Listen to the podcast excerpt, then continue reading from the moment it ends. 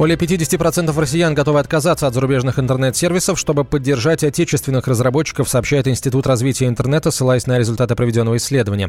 Наибольший энтузиазм в готовности отказаться от зарубежных сервисов выразили респонденты женщины в возрасте от 45 до 54 лет и старше 65 лет, 70%, сообщает РИА Новости. Меньше всего к переходу на российские площадки готовы молодые люди в возрасте от 18 до 24 лет. Исследование также показало, что 34% опрошенных испытывают чувство гордости за то, что у них есть выбор между использованием зарубежных и отечественных интернет-сервисов. Больше всего гордятся достижениями российских IT-компаний мужчины и женщины старше 65 лет. Также 77% россиян считают, что государство должно устанавливать правила для отечественных интернет-компаний, чтобы обеспечить безопасность и защиту персональных данных российских граждан.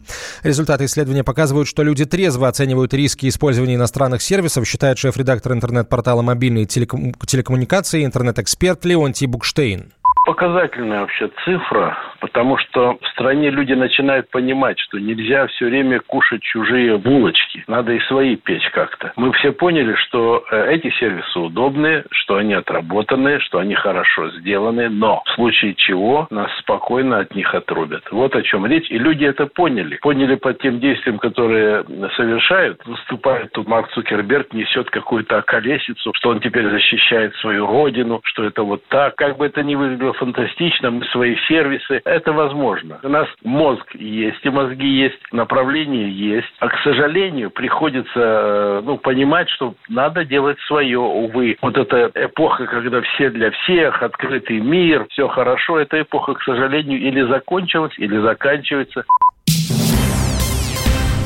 Минздрав выслушает инициативу о запрете детского шампанского. Замглавы ведомства Олег Салагай отметил, что нужно тщательно рассмотреть этот вопрос экспертным сообществом и обсудить с гражданами.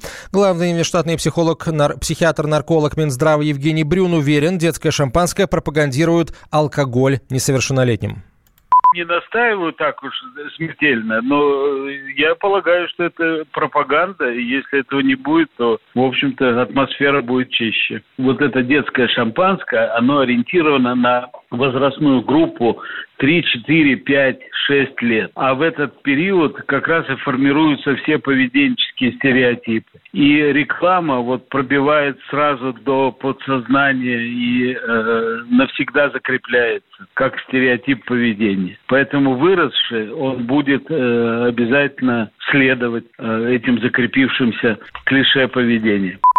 Член Комитета по охране здоровья Борис Менделевич, комментируя инициативу, отметил, что модуль алкогольного поведения у детей возникает не из-за рекламы.